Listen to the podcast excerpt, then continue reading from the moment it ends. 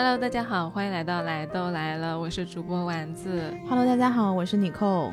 今天呢，在节目开始之前，我们要给大家介绍一个我们最近在用的小玩意。对的，嗯，这个由头呢，主要是因为最近年末到了之后呢，工作压力很大，然后事情很多，很忙嘛。嗯然后上一期呢，我也已经提到了，就是说，呃，睡了一觉起来之后，我个人感觉疲惫的感觉是没有完全消散的。嗯，包括元旦去度假呢，也没有觉得说很充满电，睡眠也是自从工作之后就变得没有以前那么好了。嗯嗯，然后大家都知道说一个合适的枕头对于睡眠来说有多么重要，所以今天呢，在这个时点，我觉得给大家推荐一个呃年轻的国货品牌唐岛的枕头。这个枕头呢，这个唐岛的品牌呢，我是在极客上面先看到的，第一个反应我觉得它特别的妙，因为我是比较对文字比较敏感的嘛。它那个躺是躺下的躺，岛呢是岛屿的岛，嗯我就觉得说它这个一个是谐音倒下，同时呢它是把那个岛屿的岛融合进来，是结合的很好的。嗯给我的感觉就是说我在一个高速运转的社会里面，给我创造了一个小的天地，有一个小岛，我可以在这个岛上忘记一切烦恼，然后躺下来。嗯最近呢，他们刚好也找到我们，送了两个枕头给我们试用。试完之后呢，我们觉得确实非常值得推荐。唐岛的主打的产品呢，就叫猫肚皮枕，起因就是因为这个团队想做一个既能满足功能性需求，又能给人带来放松和治愈的枕头。嗯，因为这个枕头我们俩也试用了一阵子嘛，我可以跟大家分享一下我的试用的一个体感。呃，之前我可能没有在节目里说过，我是一个多年颈椎病的患者。嗯如果从 X 光片来看的话，我的颈椎三四五节都有这个曲度变直的倾向，所以呢，很多年以来我一直有一个固定的康复治疗师，也在日常生活中非常关注颈椎的保护。我刚拿到这个枕头的时候就觉得它很专业，因为它的设计是中间凹陷、两边凸起的这样的一个曲度。就关于这个曲度呢，我也特意咨询了我的治疗师，就想问问他从专业的角度如何去解构一个好的枕头。然后他就说，当我们在睡觉的时候，仰卧是有一个曲度，侧卧的时候也是有一个曲度，这两个曲度实际上是不一样的。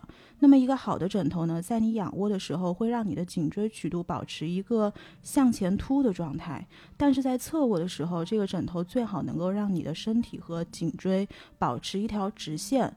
所以呢，最贴合颈椎病患者的枕头，应该就是像这个唐岛的猫肚皮枕设计，中间凹陷，两边凸起的这样的一个状态。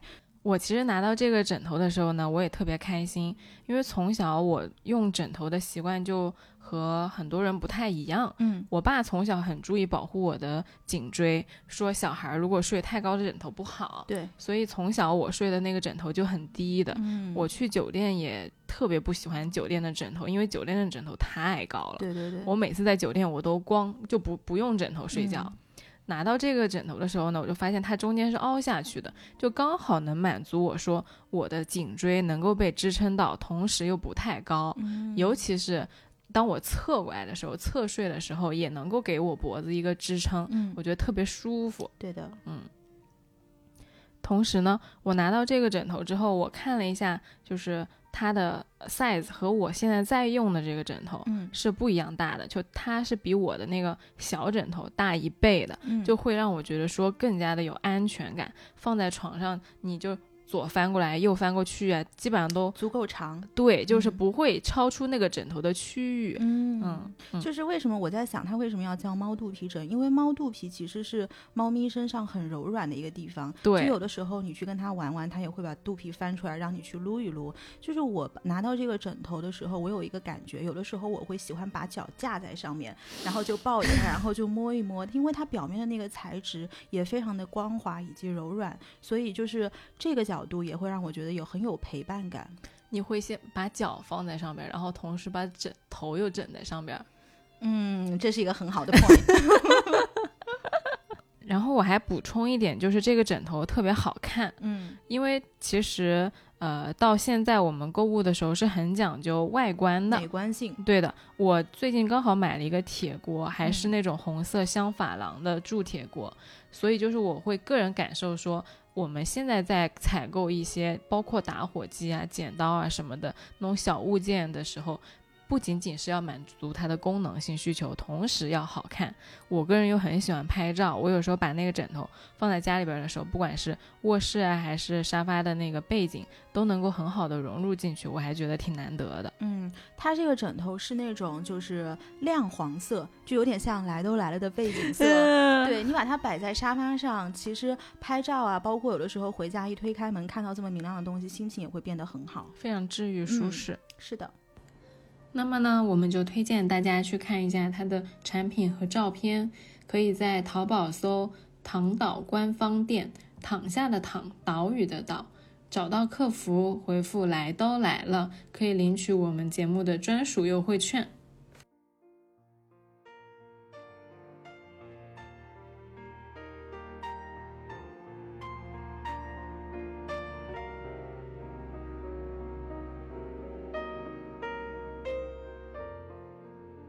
好，我们今天开始给大家讲古龙的江湖故事，我又要听这几个会武功的人的故事，打来打去的。真是被迫营业，好吗？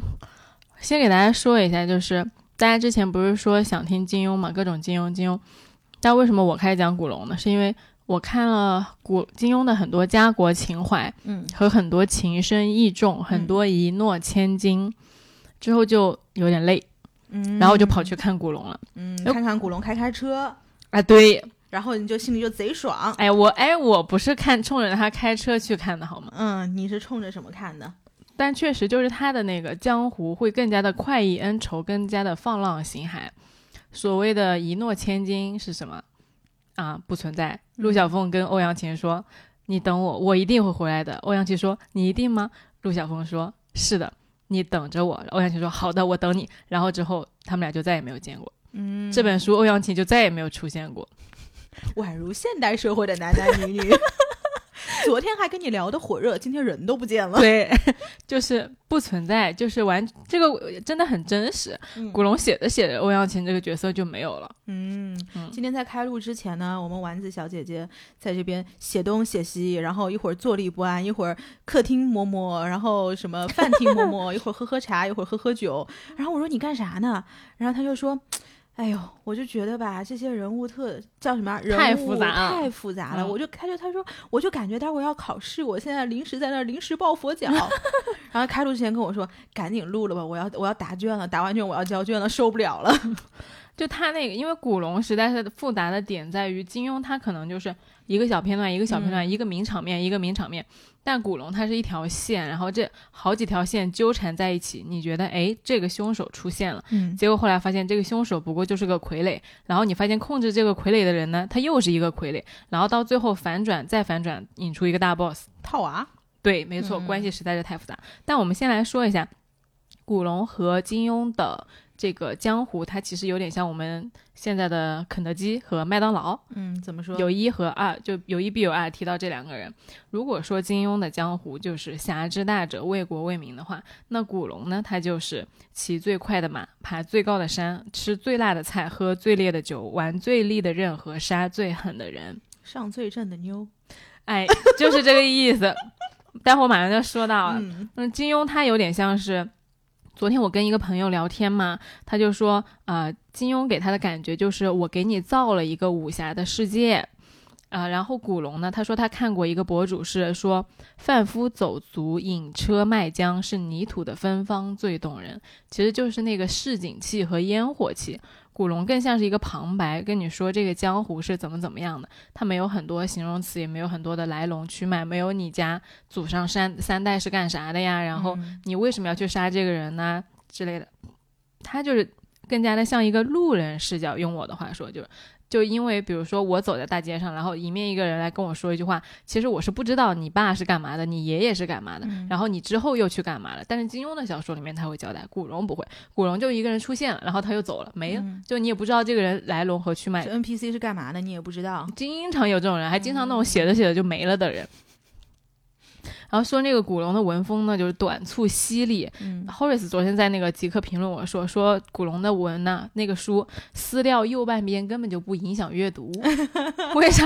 因为它句子太短了，那个句子没都写不到一行，只有半行。然后那书半行半行半行半行，他撕掉一半不影响阅读。他说古龙的书不太环保。对，然后给你们先读一下古龙的几个呃开篇的名字，刚刚已经读了一个嘛。第二个，我再给你读一个，是冷风如刀，以大地为砧板，视众生为鱼肉。万里飞雪，将苍穹作烘炉，融万物为白银。你看他那个句子都很短，四个字，四个字，五个字，五个字。然后雪将住，风未定，一辆马车自北而来，滚动的车轮碾碎了地上的冰雪，却碾不碎天地的寂寞。哦，对，就是这种又冷冽又短的句子，还有开头的经常是什么圆月，然后夜深，然后雾浓，然后雾更浓，月更圆，就这种没有什么词藻堆砌，直接给你上短句的。比如说金庸描写人腿长的时候，他会用很多。四个字，四个字的成语：清丽绝俗、容色秀美，什么神色端庄，然后什么天真可爱、衣袂飘飘啊，什么娇艳无比，巴拉巴拉，来给你来一堆。嗯嗯，古龙什么的，雪白的胸，细腰，腿长，笔直，腿结实，腿结实到你一根手指都插不进去，就是这种，然后动不动就是脱衣服，嗯。两个就三个女人当时在相争，一个叫另一个女人叫另外一个女人脱衣服，说你赶紧脱，现在脱。然后那女的一下子把衣服脱下来了，然后叫她脱衣服的那个女人就嘲笑说：“你看你平时肯定就是脱太多次了，所以你脱的这么熟练。”然后结果那个剧情一反转呢，那个那个刀又到另外一个女人的手上的时候，她说：“你也把衣服给我脱了。”就是她经常就女女性动不动就是要脱衣服，然后这些描写都非常的直给。相比金庸来说，所以就看古龙的书呢，没有爽是不是？非常爽，而且没有那么多负担，没有那么多的情怀和责任，你只要想你怎么爽怎么来就行了。嗯，对。可以跟大家就是说一下，为什么古龙他能写书写成这个样子，其实是和他的个人身世背景是有关系的。嗯，我如果我们说金庸他写的是一个文人墨客的话，其实古龙他就是一个江湖浪子。金庸他的身世有多厉害？我刚刚去查了一下，就是说金庸原名查良镛，他的表哥叫徐志摩，哦，他的表妹叫琼瑶，哦，他的堂兄叫穆旦。他的表姐叫蒋英，蒋英是谁呢？就是著名的军事家蒋百里的女儿，但这个其实知道的人不多。嗯，然后表姐夫呢叫钱学森，我的老天爷！然后大姨妈呢是汉语拼音的发明人，叫袁晓明。所以这一家人就是书香门第到什么程度？其实就是类比于金庸在那个小说里面写的郭襄。就郭襄是什么呢？他爸是那个。襄阳的郭靖大侠，他妈是丐帮帮主，他外公是黄老邪，然后他认仰慕的人呢是神雕大侠，就是一帮子人，全都是江湖上最有头有脸、最最有地位，然后最有学识、最有情怀的那群人。嗯，所以金庸他是根据他的个人身世经历构造出了这样一个丰富的武侠世界。嗯，但是对于古龙来说呢，古龙的身世其实就没有金庸那么好了。他从小呢就是比较底层，是不是？非常的、非常的、非常的市井，非常的接地气。他读的呢是一个专科，台湾的专科学校，读的还是夜校部，然后很早就混了社会，是肄业生。他爸爸呢，在他高中的时候就是相当于抛妻弃子，和别的女人走了，所以他在高中的时候就是经历过和他爸的身世决裂。决裂完了之后呢？后来他就混社会了，混社会就给当时写武侠小说的那几个三大巨头诸葛青云、卧龙龙生他们写代笔。就那个时候，就是他还没有混出名堂嘛。后来还当了古惑仔，整天就是在舞厅啊、夜总会啊这种地方打打杀杀。哎，我觉得他人生挺好的，非常有意思。所以我先、嗯。先跟大家讲，就是他这个人，他这个人就本身就是个传奇，啊然后经常在大街上被人拿着刀砍的。啊。啊、所以他写出来的武侠就是跟他这个人是一样的。他写陆小凤喝酒就是倒酒，就不像是滴针减酌，那个酒就是跟水一样往喉咙里灌，对。嗯。他自己就是这样子的人，他买了拿了稿费之后呢，他一天就喝好几瓶 XO，这稿费挺多啊。非常多。他后来啊那个电视剧改编就是几千万的版税，你想那个年代几千万，一九几几年是什么什么概念？对对对嗯，嗯然后呢，当时是他的武侠地位是在有一个标志性的事件，就是金庸他封笔之作是《鹿鼎记》嘛。在《明报》上连载结束之后呢，金庸的武侠时代其实就相当于画上句号了。嗯这个时候，金庸就亲笔给古龙写了一封信，嗯写了一封信呢，就约稿要他为《明报》呢继续写武侠连载。嗯这个时候呢，当时江湖传言是信寄到的时候，古龙正要去洗澡，然后洗澡呢，拿着那封信，拿着这封信，他那个弟子就给他拆开看，说金庸约稿，然后古龙就非常兴奋，兴奋的看完之后呢，连澡都忘记洗了，嗯就坐在那个椅子上沉思。因为他明白这封信的那个含义，其实就相当于金庸他作为一个武林盟主退位了，哦，然后给他自己选了一个接班人，哦，OK，嗯，所以他就接起了金庸他这一根棒子，然后接着往下写，嗯，他觉得是个荣誉对，也是一份非常重的责任。任，嗯他自己坦言呢，他在早期是疯狂的模模仿金庸的，但是到了《鹿鼎记》这个啊，不是到了鹿鼎金庸写完《鹿鼎记》呢，他刚好后来就写了陆小凤。嗯陆小凤这个角色呢，其实和呃金庸那个《鹿鼎记》里面的主角会有一点点像，我待会儿会说。我们先把这个古龙说完。古龙呢，他这个你看他成长轨迹，就是一步一步的混呃古惑仔呀，然后呃帮别人代笔啊，这种混社会比较底层的，一直到了后来接到了这个金庸的邀请之后，开始写这个呃比较郑重其事的为这个武林或者说武侠小说来开、开展这个疆土的时候呢，后来到了一九八零年，他有又有一个人生重大性的转折，就是他在松银阁喝酒的时候，嗯又遇到了黑社会。遇到黑社会呢，其实那黑社会的小弟就逼他去敬酒，嗯然后他这个人呢就比较屌，他就不去，结果就被黑社会给砍伤了。那那个手上的动脉呀、直接就割掉了。传说啊，那个人的那个呃血嘛，不是有几千 CC 吗？他一次性就掉到了只有几十 CC，当时疯狂的给他输血，马上就要死了那种。后在来台湾吗？在台湾，嗯后来挽救回来之后呢，发现因为当时那个血库不足，所以输血的时候呢比较紧张，输了有肝炎的血。啊，对，所以后来他的身体就一落千丈了。嗯后来就是因为又酗酒嘛，就是每天喝的不省人事那种。刚刚还有个那个评论即刻说说好可怕呀，要分析一个醉的时候比醒的时候都要多的一个作者，就说我们，嗯嗯，所以古龙这个一生呢就是嗜酒如命，然后非常的爱香车美女各种。本身就是一个，呃他的存在就是一个传说和一个江湖。嗯而古龙的小说里面呢，最喜欢写的就是友情。嗯其实金庸不是写了很多很多的爱情嘛，但是在《陆小凤传奇》里面，其实很大部分的笔触都在写浪子的孤独和友情的重要性，是因为他在生活中呢有几个关系特别好的朋友，一个是三毛，一个是倪匡，一个是林清玄。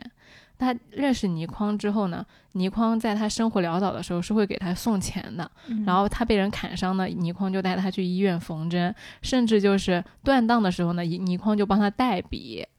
呃，这个说到我们上一期不是也说过那个金庸代笔嘛？对，呃，后来我就看了一下，特别好笑，就是倪匡当时给金庸代笔呢，就把那个阿紫写瞎了嘛。对，阿紫写瞎了之后呢，那个网友就非常的气愤，说你，哎，阿紫的眼睛是不是你弄瞎的？倪匡在微博上回的。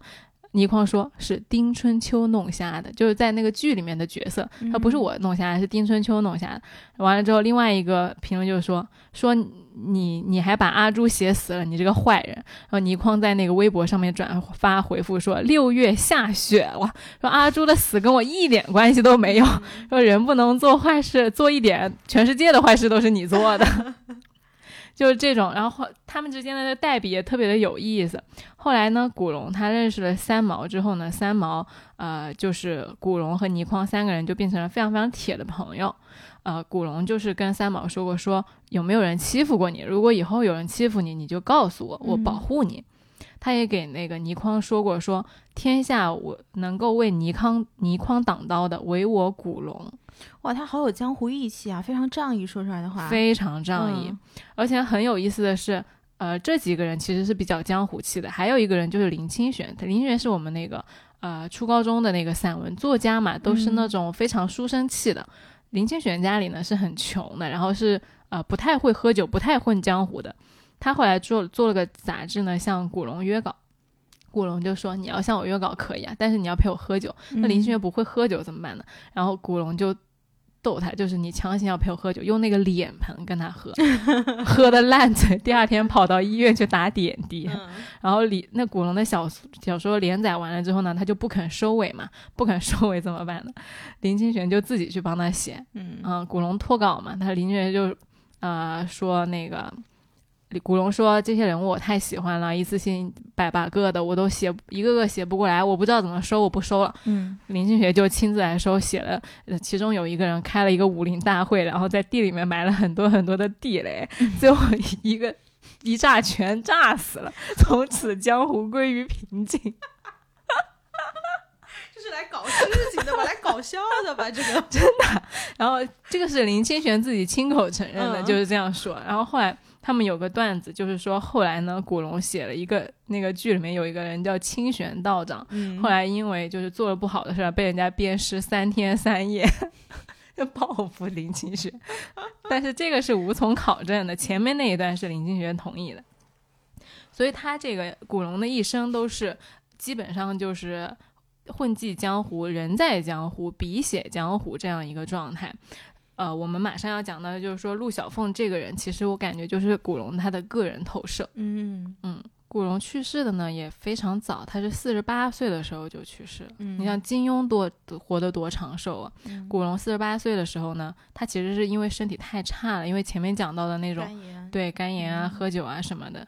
呃，在江湖混了这么久，有那么多红颜啊、知己啊。他结婚了吗？这辈子？他结过两次婚，最后有一个女人陪他走到了最后。啊，嗯，呃，临终的时候呢，他就呃，林清玄过去看他，他就给林清玄写了一幅字，说：“陌上发花，可以缓缓醉矣。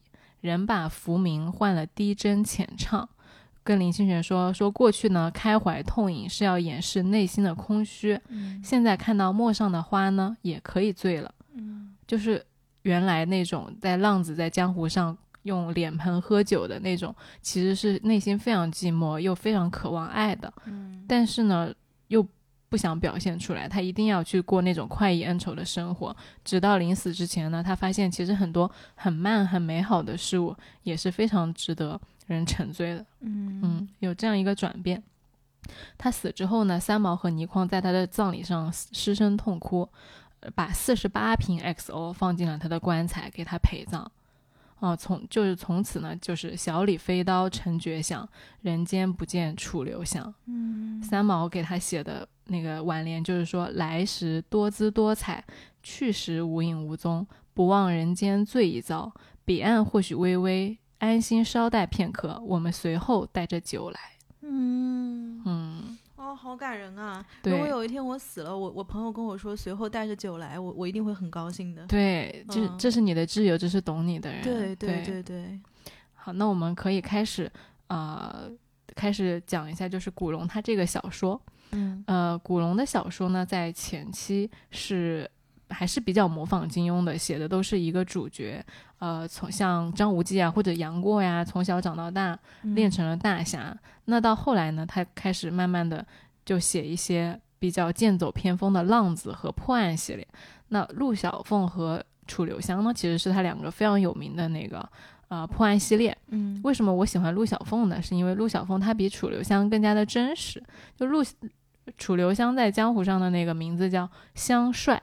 嗯，就是他会有很高的武功，他很聪明，他基本上永远是对的。他带领你们这群人去找到真相，去发现真相。但是陆小凤不一样，陆小凤呢，我呃，觉得他是一个非常真实的朋友。是不是一个就是类似于一个领导者，然后还有一个就是从群众从群众中来到群众中去，是这种感觉吗？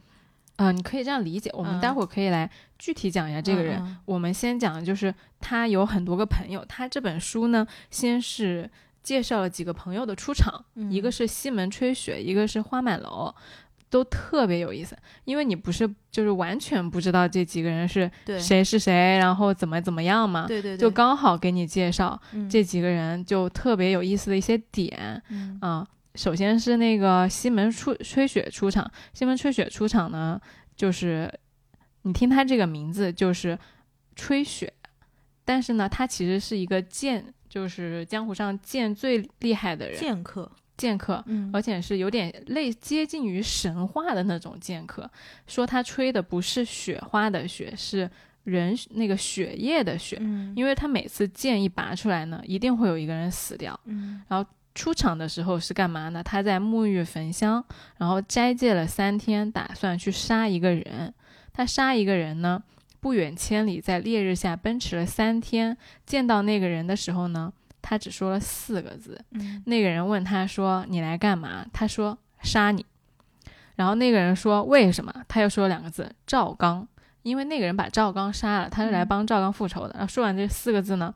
那个洪涛就问他说：“你阁下是赵赵刚的朋友吗？”他摇了摇头，他没有讲话。然后说：“那你不认识他，为什么要赶来杀我？就是赶来杀我们。”然后他又点了点头。古龙说：“他是来杀人的，不是来说话的。”那这个时候呢，西门吹雪只刺了一剑，就刺穿了洪涛的咽喉，轻轻的吹了一下雪，一鲜血就从一连串的从那个剑上滴落下来，恰好落在一片黄叶上。嗯，这个人出场就是这样子的，杀一个人只说四个字，嗯，超级酷。然后第二个人呢，就是花满楼。花满楼呢，他第一句话就是鲜花满楼。花满楼对鲜花总是有一种强烈的热爱，就如同他热爱所有的生命一样。他特别喜欢坐在黄昏下的夕阳里面看。呃，重来啊。第二个角色是花满楼。花满楼第一句话呢就是。描写是鲜花满楼，嗯，花满楼对鲜花有一种非常强烈的热爱，就如同他热爱生命一样。那么他描写的氛围就是夕阳温暖，暮风柔软。这个时候呢，有一个十八岁的小姑娘跑到了他的那个楼上，问他说：“啊，我能不能呃躲躲一下借你这个地方？”然后那个人说：“那个鲜花满楼说可以呀。”然后小姑娘说：“后面有人追我。”然后花满楼说：“你不用怕。”不管来的是什么人，他肯定都不敢在我这杀人。嗯，然后小姑娘说：“真的吗？”然后花姑娘花满楼说：“真的。”然后这个时候呢，上来一个 NPC，嗯，NPC 就是张牙舞爪，然后说：“啊，你这你是不是不认识我啊？你狗眼不识泰山啊，巴拉巴拉。”然后那个花满楼说：“你有本事就在我这试试。”嗯，然后那个 NPC 一刀刺过去，花满楼用。动都没有动一下，把双手抬起来，两个指头就夹住了他那把刀。嗯，手特别快，然后那 NPC 瞬间就被他吓到，然后跑走了。跑走了，完了之后呢，小姑娘就非常放松，说：“哎，我没想到你有这么大的本事。”花满楼说：“也不是我有本事，是他没本事。”然后那个小姑娘开始自我介绍说啊，我干嘛干嘛的。然后其实我是个小偷，但是我不偷好人，我就偷强盗。你不要看不起我。嗯，花满楼说呢，我喜欢你，因为我喜欢说实话的人。嗯，那这个时候呢，天慢慢的就暗下来了。那小姑娘叫上官飞燕，就问他说，你为什么不点灯呀？花满楼说，哦，不好意思，我忘记有客人在了。上官飞燕问说，有客人你才点灯吗？花满楼说，对呀。那么花那个上官飞燕就问他：“那你平时在家里面你自己不点灯吗？”然后花满楼说：“我不用点灯。”嗯，然后为什么呢？因为他是个瞎子。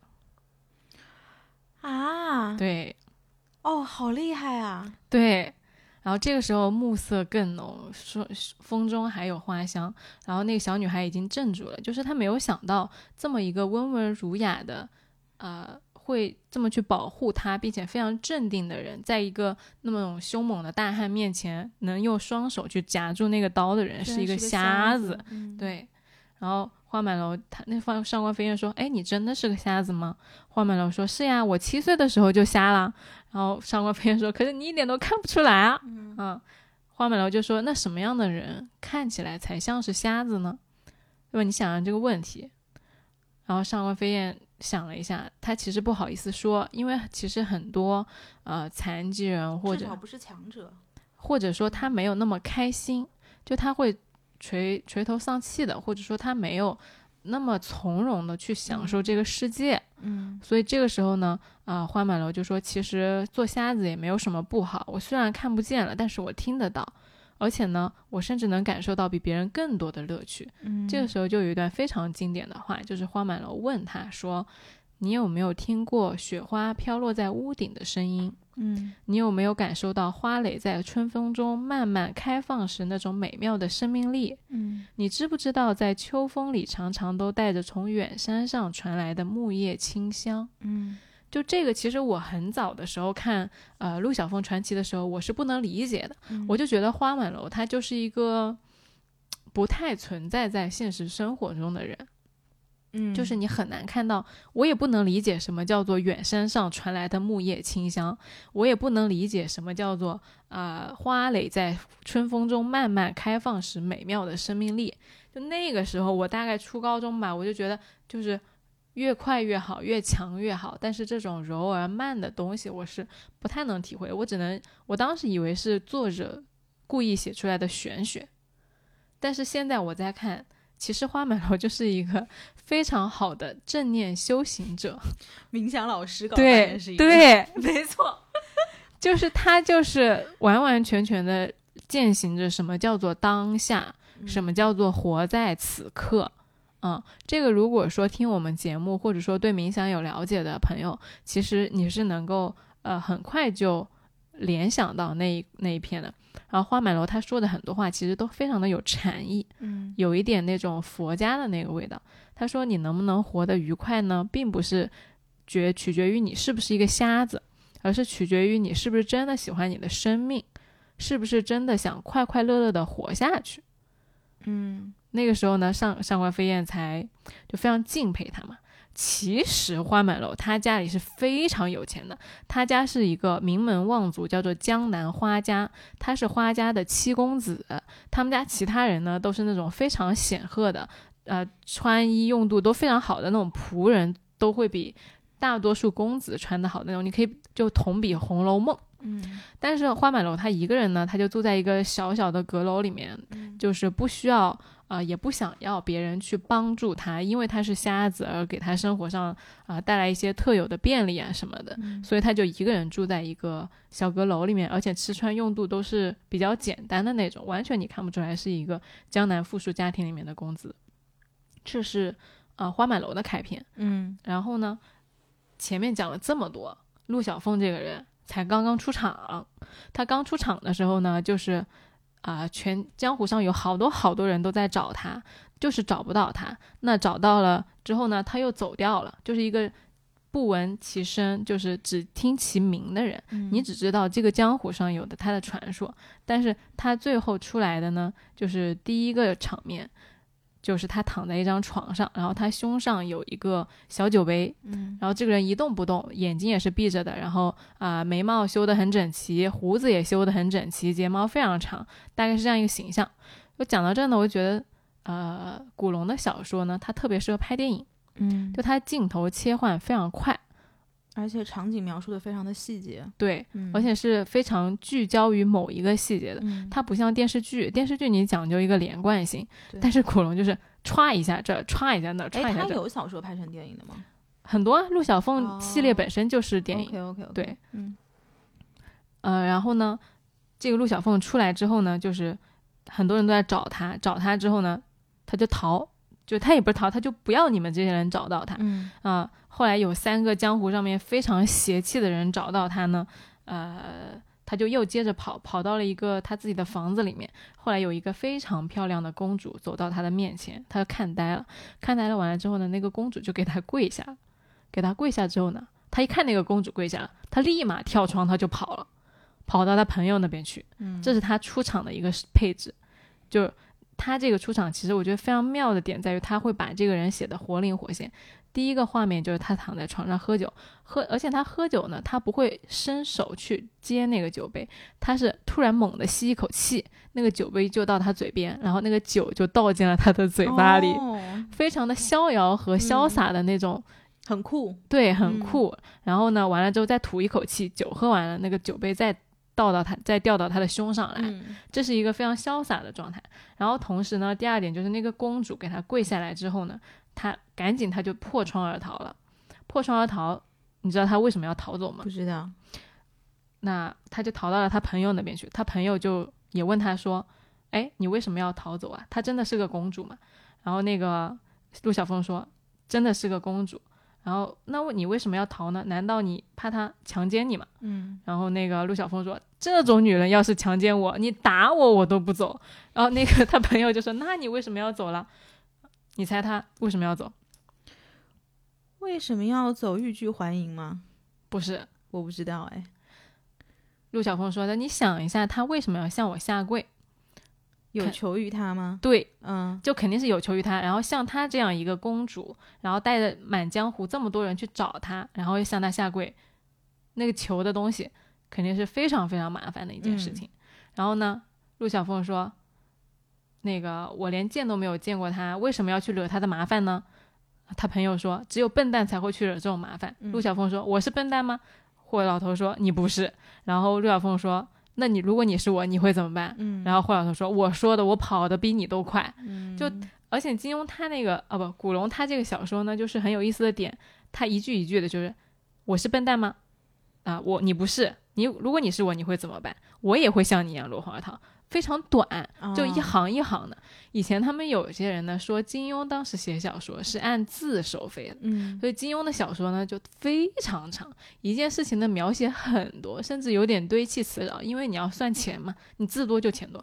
然后到了古龙那个时候呢，那个收费是按行算的，所以那个古龙写小说呢一行就非常短，就天天喜欢换行，就是为了赚稿费。嗯哦，对，然后这个相当于是他们三个的开头。嗯然后开头完了之后呢，这一整本书就是写啊、陆小凤和他的朋友们去探案，它有一点像柯南，嗯有一点像呃福尔摩斯。嗯嗯有一个网友呢开玩笑说说那个古龙也就是死得早，如果古龙还活着呢，说不定那个陆小凤传奇就是三年一更，跟那个柯南一样，然后。没毛利小五郎什么事儿了。哎，对对，，就过年再给你来个加长版，然后嗯一直跟，一直更，更到地老天荒，一个巨大的赚钱 IP。嗯，是是是，然后这个是他们刚开始的开场，但是因为我们刚刚就说到，其实古龙的小说，他很多的人啊，就是写着写着就没了，嗯，因为他自己经常喝的烂醉，经常在醉的时候断。片了。对他自己嗯。都借着酒气写那个文章，所以他很多情节呀是经不起推理的，嗯。嗯，所以我们就不会去深挖说，哎，那个人为什么会这样，这个人为什么会这样，嗯，那更多的就是，呃，看着这个人物不停的往前推进，然后我在看这个小说的时候呢，我给大家分享是我个人的视角嘛，嗯。其实我看的时候，这一次看和之前看，就是能够感受到说，呃，这几个人物其实是非常真实的。嗯为什么这样说呢？因为古龙他在后期写小说的时候是想要创新，嗯他想要去迭代那个武侠小说里面金庸一手创建起来的那个标准和套路。想要打破那个圈层。嗯对，因为呃情节是可以，情节是可以写完的。嗯对于金庸那个时候来说，很多很多的情节其实都已经写完了，什么易容啊、毒药啊、诈死啊，然后最善良的女人就是女魔头啊，这种嗯很难再让读者上钩了。你就像是柯南一样，柯南现在套路不就是最不起眼的人其实就是凶手嘛？对，所以呃，古龙他已经想到这个点了，他说啊、其实人性中的冲突是最有吸引力的，嗯所以他写的是这个人本身。就是你如果把这个人设立起来了，你就会观众就会一直跟着他往前走，你不会再去追究那些情节怎么怎么样了。呃，以前古龙在写那个《天涯明月刀》的那个序的时候，他说啊。包法利夫人的作者福楼拜呢，以前曾经夸下一句海口说，十九世纪以后再无小说，就是因为说所有的故事情节、所有的情感变化都已经被十九世纪那些伟大的作家写完了。嗯但是古龙觉得他写说错了，因为就算是同样的情节，如果你从不同的角度去看，写出来的小说是完全不一样的。对，就像是呃，同样一本书，我们常读常新一样。嗯之前我说金庸读金庸小说，我读出来了很多的不同。那么我这次在读呃古龙的时候，其实我个人观感是颠覆性的。呃，因为陆小凤这个角色呢，大家的普遍印象就是花花公子，嗯然后女生缘非常好。啊、但是其实我在读这个小说之后，其实我个人感觉到陆小凤她整个人的生命是有无尽的悲凉，嗯她遭遇过的呃黑暗和困难和背叛，都是大家想也想不到有多多的。但是只是他展现出来的那一面，永远是温柔而光明、善良而美好嗯又柔软，这是他自己的心之所向，嗯所以他才会。即使经历了那么多东西，他都希望把那些不好的东西埋葬掉。嗯这个古龙跟他其实就是在写他自己。他虽然那么嗜酒，那么爱喝酒，就像道一样喝 XO 啊。他跟其实也说过，他说其实我不是真的喜欢喝酒，嗯我是喜欢喝喝酒的时候的那个气氛，有一些感觉，有一些那个情境是要用酒来代入的。我就喜欢和朋友喝酒，我就喜欢喝完酒之后的那种感觉。哦，这个我太能够理解了。对，就是你知道，因为我我其实经常喊朋友喝酒啊、小酌什么的，但其实我酒量很差。我喜欢的也是酒精一下去，大概大家都很打开的状态，有一些话可能就说出来了。是嗯，这个呃，所以古龙在写这部小说的时候，我现在再来看，其实我看到的更多的是不是再是花花世界了，也不再是那些放浪形骸的呃有多好玩儿，或者说有多精彩，这个主角光环有多重。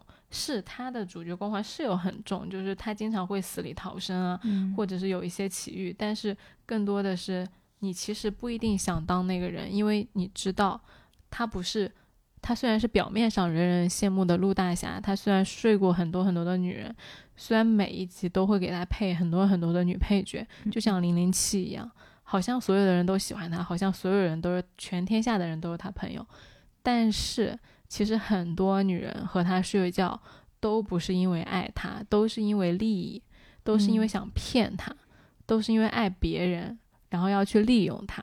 嗯，很多他曾悲凉啊。很多他曾经很相信的朋友，拿命去换的朋友，其实到最后就是故事的大 boss，就是去把他玩弄于股掌之间的人，就是让他去找这个线索那个线索，忙得团团转的人。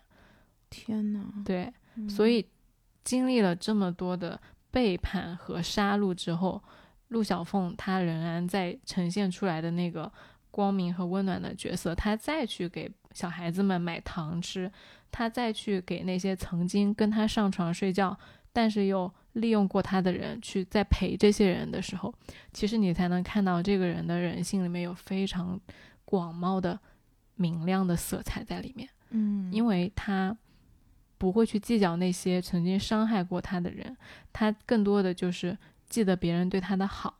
当时丁香怡就是其中有一个女女女性角色嘛，她去和他睡觉呢，睡完了之后呢，那个女的就被人砍了手脚，砍了手脚之后呢，又给他送到了陆小凤的面前。嗯送到陆小凤的面前，陆小那个丁香怡就流泪了。流泪了之后呢，就跟他说了一句：“你快走。”陆小凤呢就说，就是没有说话，他就默默地坐在了他的床边，一个字都没有说。但其实已经给了他一个非常明确的答案，就是说我不走。嗯为什么呢？因为他知道丁香怡现在肯定是最需要别人陪伴的时候。嗯然后曾经在陆小凤寂寂寞的时候呢，丁香怡岂非也是同样陪伴过他的呢？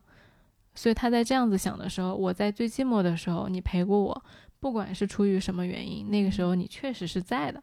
所以呢，他不是心胸狭隘的那种人，纵然是丁香也有对不起他的地方，他也会很快忘记，他就一向只记得别人对他的好。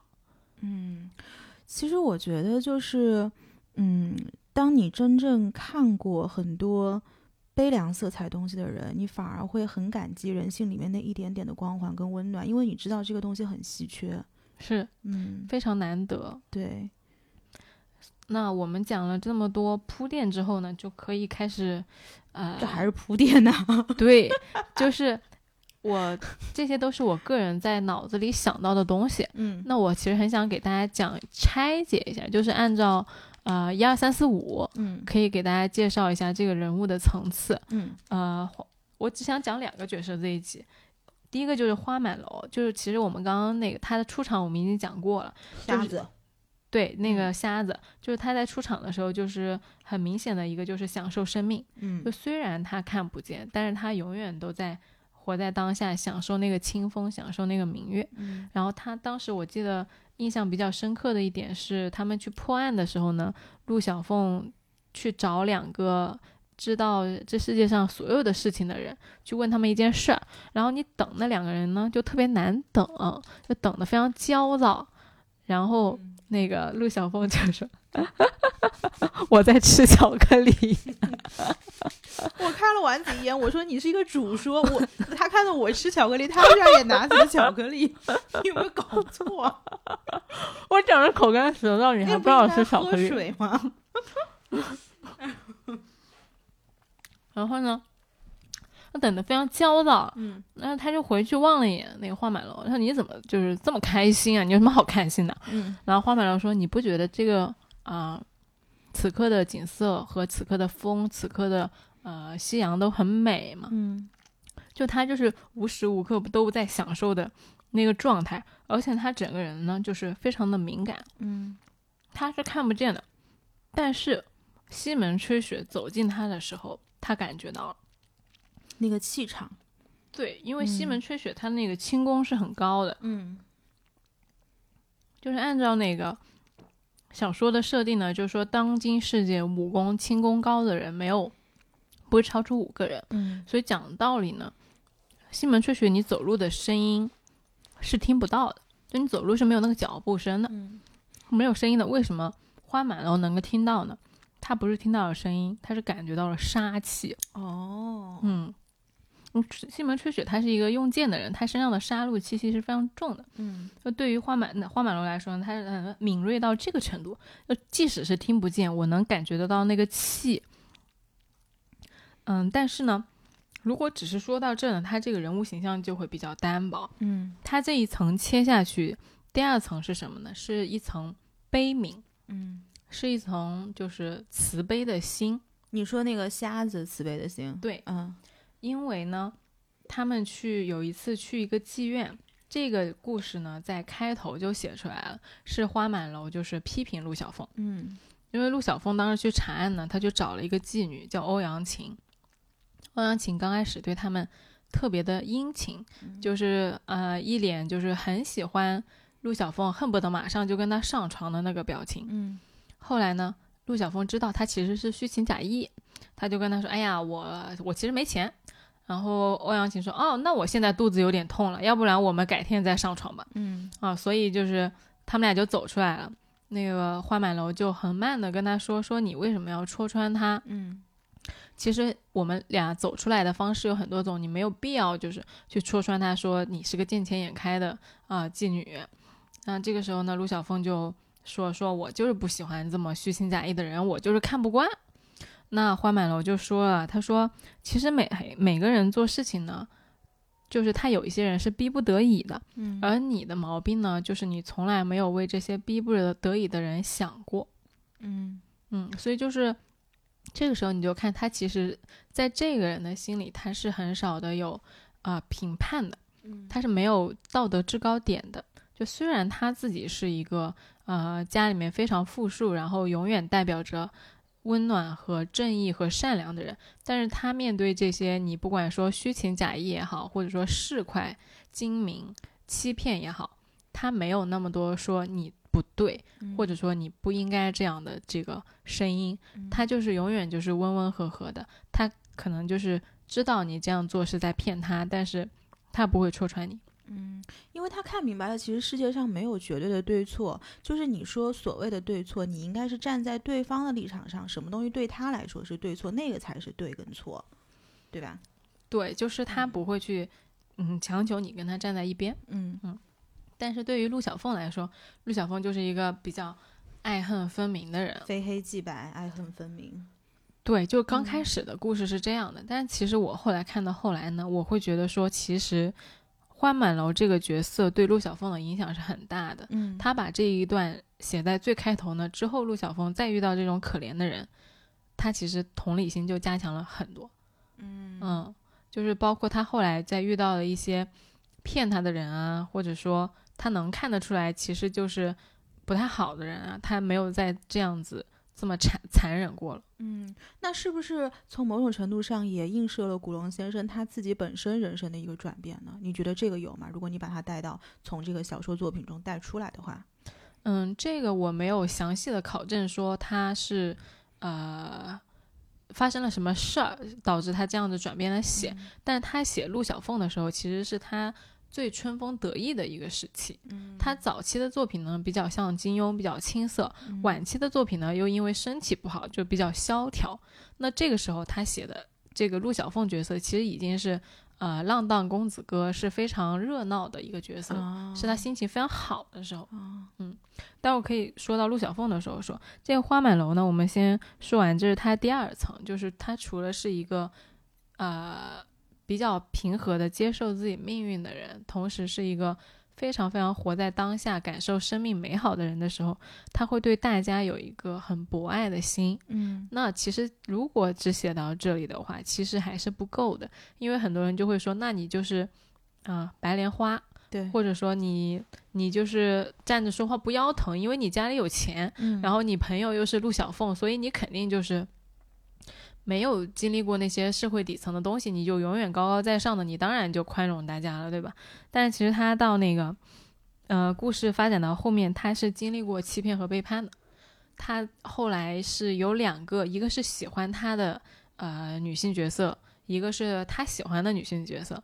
喜欢他那个呢，死在了他怀里。嗯他亲眼看，呃，不是亲眼看见，就他就是亲亲手抱着那个女孩，然后那个女孩就是胸上中了一颗毒针。那个女孩怎么死的？哦，这也没说，就是四个人什么在房间里好好的，然后突然外面就飞来了一根针，你知道一，个不知名 NPC 一根针就射过来了，然后他就死了 对。就是经常会有这种奇奇怪怪的死法。嗯因为他们在那个查案的过程中有很多那个要去阻止你去接近事实真相的时候，嗯，所以以在这个呃武侠古龙的武侠世界里面是没有那种应该怎么样的，那个画风是很突然的。陆小凤经常是站在大街上啊，站在房间里，突然一把剑就出来了，突然一个匕首就出来，突然一根针就出来了。然后陆小凤为什么没死？因为他有一个灵犀一指，他永远能夹住那个东西。哦，嗯，OK，就不管那个东西有多快，他永远比那个东西快嗯啊！这个是一个啊，你说主角光环也好，你说其他的那个东西啊，反正有个玄学，挂的东西，对，就是嗯没有东西能够嗯刺伤陆陆小凤。嗯呃，这个是后话。就说回来，那个呃，花满楼他就抱着那个去世的女孩，其实心里是很难过的。他当时其实，在心里发出的悲叹就是：我其实就是一个瞎子，我有什么用？我连喜欢我的女孩在我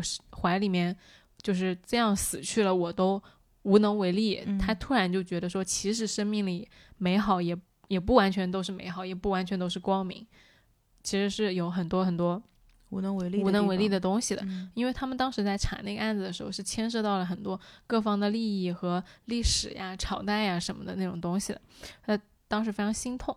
然后这个还没完，这只是第一重重打击，因为是别人喜欢他嘛，嗯，但是因为他比较悲天悯人，他肯定很难过。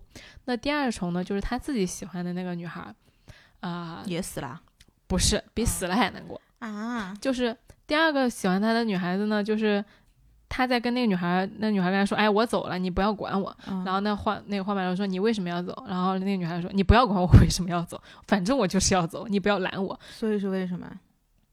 也没说吗？”当时就没说。嗯然后呢，这个时候呢，那个女孩呢，其实就是把那个上官把把那个花满楼就点了那个穴道，嗯然后花满楼呢这个时候就晕了，嗯。晕了完了之后呢，这个画面就切换切换到到那个呃上官飞燕，上官，哎，上官飞燕和上官丹凤其实到最后我不剧透啊，因为他这个东西我不要讲那个情节，就反正最后他喜欢的那个女的呢，就跟陆小凤去对话，嗯。你发现他喜欢的那个女的其实是个反派，啊。对，就是从一开头就躲到他那个房间里去的那个人啊啊、那个小姑娘其实一直在骗他，靠，对，一直在骗他。完了之后呢，他就去跟陆小凤对话，陆小凤就说啊，你做了这么这么这么这么这么多坏事儿。然后那女的就说是啊。然后那女的说，其实我这个计划进行到现在，你根本就无奈我何，因为嗯花、那个花满楼已经被我控制住了。啊、而且呢，花满楼醒过来，我会跟他说巴拉巴拉巴拉，就这么这么说，就是颠倒黑白嘛。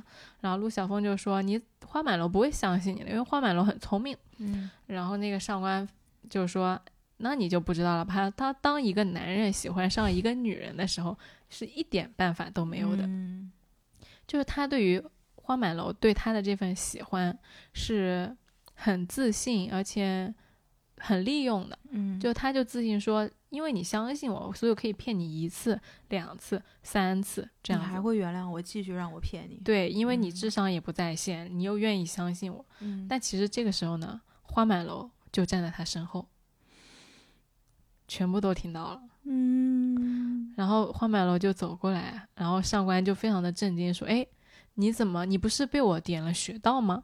然后花满楼说：“其实他有一恰巧有一门功夫，就是当你在被点穴道的时候，你那个气全部都运到你那个穴道那儿，其实是不会被点到的，就他会一点那个功夫。然后呢，呃，上官飞燕就是他就有点羞愧嘛，但是又觉得说，那反正我都已经这样了，你们肯定得杀了我报仇吧。然后花满楼呢，他当时就是说没有，就是我不怪你，因为确实不是你要我喜欢你的，是我自己喜欢你的。天哪，这什么天使啊？对，然后就是他，因为他心里面只有爱，没有占有，也没有恨，就是我单纯喜欢你这个人，但是你对我做的这一切呢，确实是我自己自愿承受的。所以就是我不会嗯怪你，我也不会呃要求你什么，我更不会去复仇，我愿意让你走。就是他在经历了这么多的背叛和那些杀戮之后呢，他就 let it go，嗯。就这么一个就平和到这个程度的人，嗯，就是这么几几重呃人物的丰富层次，一级一级的升级，然后这个故事才算完结，他这个人物的人设才算是立起来了，嗯嗯。就是一个完整的蜕变。嗯，嗯，但我知道你肯定是不能理解这种人的。我肯定是不能理解的。就首先，你上一集金庸的时候，你就一直在说，你不是跟刘飞老师在那儿说嗯什么你爱一个人，但是你不占有他吗？这种感情，我首先就不能理解。嗯对，因为这个东西，反正我喜欢一个人，你要说毫不占有，那是绝对是不可能的。唉这个只能说做不到吧，但是我我知道就是有这种感情在，但是只能说确实是很难做到，嗯嗯所以他才是花满楼嘛。对，才是出现在武侠里面的人。嗯对就花满楼在这个系列里面呢，就是一个非常受人尊重，然后想起他来心中会涌起一股温暖的人。天仙，仿佛不是一个活人 很多人吃他那个他跟陆小凤的 CP 的，哦，是吧？嗯嗯嗯，他们俩都很帅。然后第二个呢，就讲陆小凤。嗯，讲陆小凤呢，我就可以先跟大家说，大家其实能想到的，看过陆小凤的人，都能想到他其实是一个潇洒的公子，嗯一个可爱的混蛋。但今天其实想重点说后面两个，一个就是他还有的是浪子的游魂和赤子的真心。哎，很多浪子就是现实生活中很多浪子匹配的都是赤子的真心。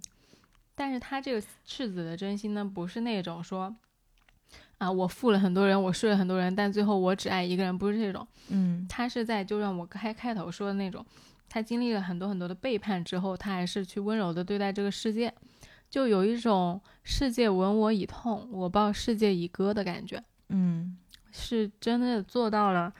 不要去把自己经历的痛苦去强加在别人身上的人，嗯，所以他的浪子，我是不是可以理解为他只浪他自己，就是不涉及伤害别人的那种浪？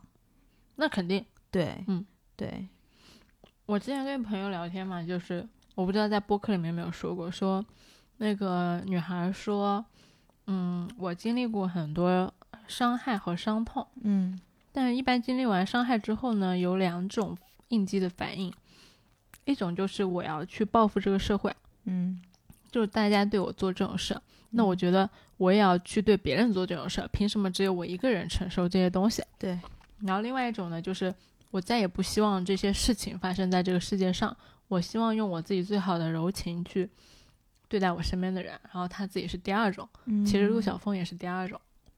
嗯那我们先讲就是他前两个标签，因为前两个标签呢，一个是逍遥的公子，一个是可爱的混蛋。第一重，我觉得这四个呢是一重一重递进的。第一重就是所有人都知道的，财色酒气，样样都有，就是一个标准的那个卓氏家公子的标配。嗯你能够想到的吃喝玩乐，他全占。嗯这个小说里面的场景很多都是在赌赌场里面度过的。嗯他很喜欢赌，在赌的时候呢，输钱，然后赢钱，然后作弊，然后发现美女，然后被美女骗，嗯。然后被美女带到坑里去，嗯。就明知道是坑，还是要往里面跳，就是各种各样的因为赌场所引发的故事。嗯。然后色就不用说了，色就是每一场都会有那种和他有纠葛的女性，嗯。然后开车，然后给大家开三个车，嗯第一个就是 上官丹凤，他那个对话写的实在是太会了。嗯那个说那个上官丹凤，那个陆小凤呢，她天黑躺在自己的床上，就有一个女的进来了，嗯然后进来她的被窝里面，那女的就是赤身裸体的，嗯光溜溜的。然后那陆小凤一惊，她以为是上官丹凤，报警人家，哎，结果突然呢门又开了。这个时候，上官丹凤站在门口，嗯那她被窝里的是谁呢？嗯，是另外一个姑娘。这个时候，陆小凤就非常的崩溃。所以他是喜欢上官丹凤，是不是？对他们两个是一个一个 CP 组合，在这个这一集里面是有暧昧，OK OK，然后这个时候呢，呃，那个小姑娘就在床上，那个小姑娘就很生气，意思就是你为啥愿意跟上官丹凤睡觉，不愿意跟我睡觉？嗯老娘都睡进来了，你还惦记着别的女人？对，嗯然后那上官丹凤也很生气，就是我都进来了，你被窝里居然还有一个？对，对。然后这个时候呢，那那个小女孩就是躺在了床上，那小女孩就走了。嗯走了之后呢，陆小凤就叹了口气，然后接下来就是他们的对话。就是古龙的小说呢，很多都是通过对话形式的。他特陆小凤就特别喜欢聊骚，嗯就他跟每个女孩子聊天都能把那个女孩聊得特别的，心里就很痒痒。他怎么跟上官丹凤聊天？他说哎，我觉得这个书应该让所有的那些不会撩妹的直男朋友们去学习一下，这叫什么泡妞宝典？真的。然后陆小凤呢就跟那个上官丹凤说：“他说，哎，我本来也不必说什么，你应该明白，我是在等你。”嗯然后上官丹凤呢就垂下来头想了一下，说：“哎，我本来是想来的。”然后陆小凤说：“那现在呢？”上官丹凤说：“现在，现在我却要走了。嗯你看他这一个，我本来要来，我本来是在等你，嗯可是现在我要走了。那这个时候呢，陆小凤就说：‘你真的相信我会跟雪儿？’嗯然后上官丹凤用指尖轻轻地掩住了他的嘴，柔声说：“我知道你不会，可是今晚，今晚我已经不能留在这儿了。”嗯然后这个时候呢，陆小凤当然明白他的意思，他就放开了手，呃，上官南风就轻轻地踮起了脚尖，在他的脸上亲了一下，说：“你也知道，我本来并不想走的，就你一个本来应该我想来，但是我现在要走，但是我本来是不想走的，嗯就是一来一回，一推一一拉，嗯在你那个暧昧的神经上反复的嗯跳跃和蹦跶。嗯这是他跟第一部的主角，然后第二部的主角呢，另外一个换了一个叫薛冰。嗯薛冰这个女孩呢，后来死了，嗯而且你不知道她咋死的，反正你知道被一个人搞死的。但死就是大家就觉得说啊，这么重要的一个，有点像已经接近陆小凤官配的人，怎么这么不明不白的就死了呢？他肯定是假死的。结果你后来发现，他后面的书里面，薛冰真的再也没有出现了，他是真的死了，就是一个看着开头很重要的女角色，不明不白，莫名其妙就死掉了。然后开头的时候就是陆小凤很喜欢他，然后喜欢他那个薛冰就是是一个很泼辣的女孩子。嗯那陆小凤带她去长安的时候呢，就去吃那个广东的一个非常鲜美的肉羹。嗯他当时吃完之后呢，没有什么感觉。然后回来之后，陆小凤跟他说：“说你那个羹吧，其实是猫肉跟蛇肉。咦，对，然后薛冰就开始吐，嗯然后吐了几个脸盆，把那个苦水都吐出来了。吐完之后，就恨恨地看着陆小凤说：“你这个人肯定是有毛病，你就喜欢看别人受罪。”你知道陆小凤说啥吗？他说：“我不喜欢看别人受罪，只不过呢，我喜欢看你受一点罪。”嗯你看他就很撩，就是我对别人都无嗯所谓，但是我就喜欢呢去撩拨一下你。嗯我看到你这个样子呢，我就开心。就是女孩子其实都喜欢吃这一套，就是你是最特别的那个，对你嗯就是我心里面就是很惦记的那个人，我就想逗一逗你，反正也无伤大雅。然后薛冰就跳起来说：“我什么得地方得罪你了？你要这样子害我？”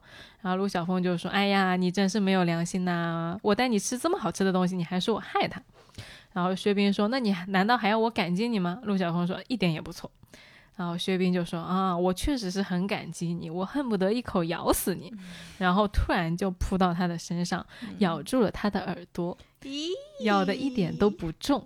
咦然后风那么轻，嗯夜那么静，两个多情的年轻人在一个陌生而美丽的城市里。如果你是男人，你希不希望自己是陆小凤？如果你是女人，你嗯希不希望自己是薛冰？嗯嗯好会哦，对呀、嗯然后第三个故事呢，又嗯换了一个人，然后叫丁香怡。嗯 这个女人呢，在她去破案的路上呢，就一路跟着他，跟着他身后，也没有跟他打招呼。突然有一天呢，就闯到他的房间里来了，特别的美，而且呢，很妩媚，很迷人。